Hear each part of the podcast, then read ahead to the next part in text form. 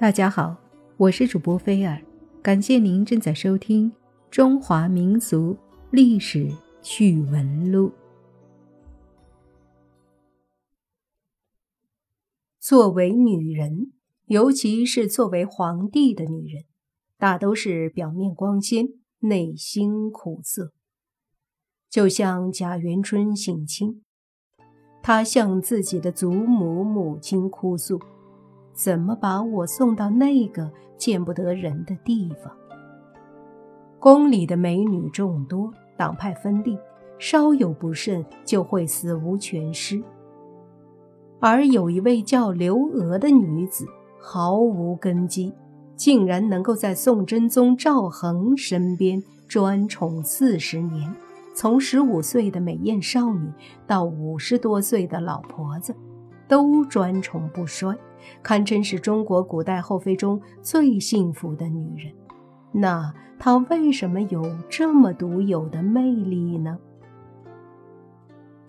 刘娥遇见赵恒之初，或许只是凭借着天生丽质、别有风韵而获得赵恒的宠幸。可是当被驱逐出赵恒府的时候，刘娥深深地认识到。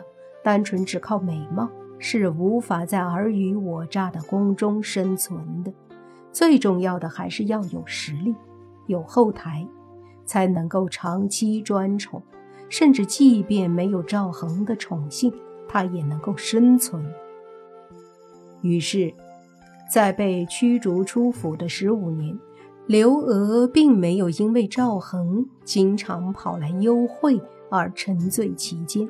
反而经常提醒赵恒，要以国事为重，同时将平时的时间全部用来学习各种技艺。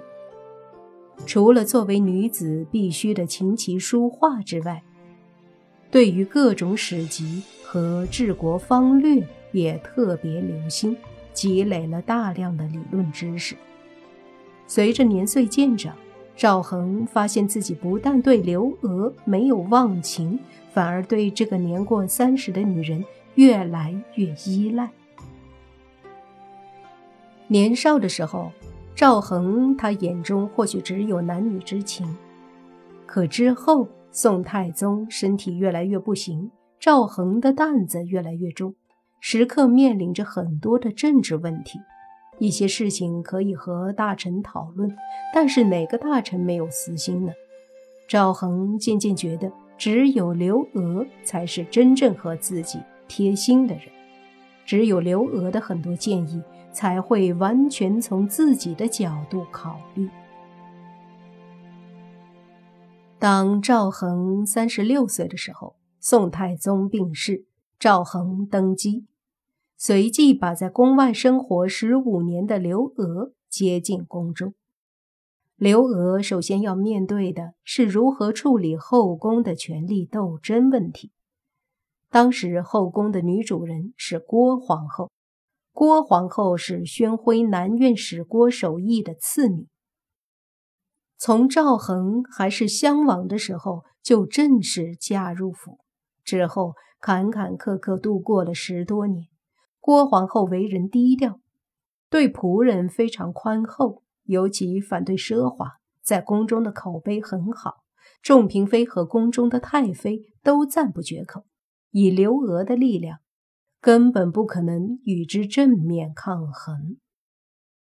而郭皇后对刘娥当然心怀芥蒂，虽然自己是皇后，地位崇高，真宗皇帝也一直对她客客气气。毫无失礼之处，但是真宗的心却始终不在自己身上。在刘娥进宫之后不久，真宗就提议晋封刘娥，郭皇后却迟迟不肯答应。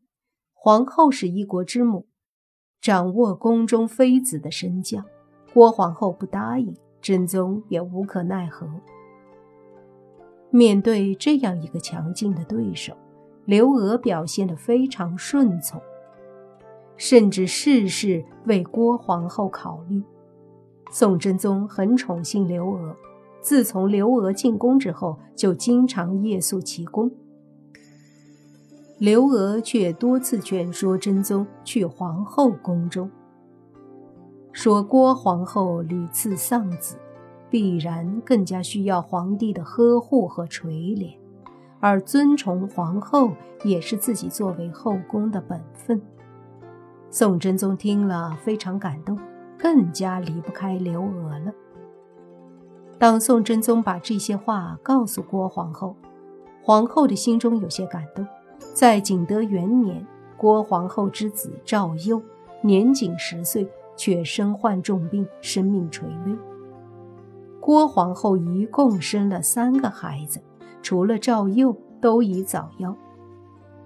宫中、朝中一些见风使舵的人，越来越远离皇后，因为谁也不会把自己的终身幸福、家族的命运托付给一个没有皇子。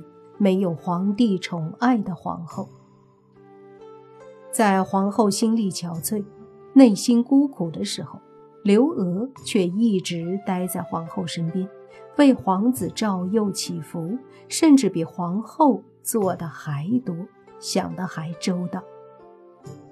郭皇后真的感动了，于是，在这一年的正月，郭皇后颁下懿旨。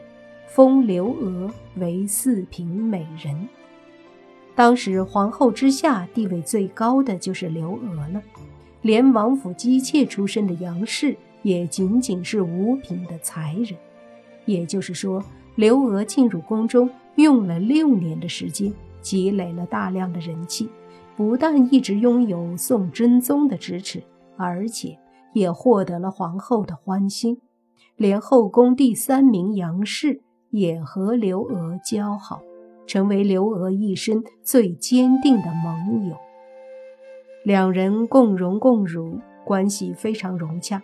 一直到最后，就算是刘娥的儿子仁宗皇帝，都是由杨氏抚养长大的。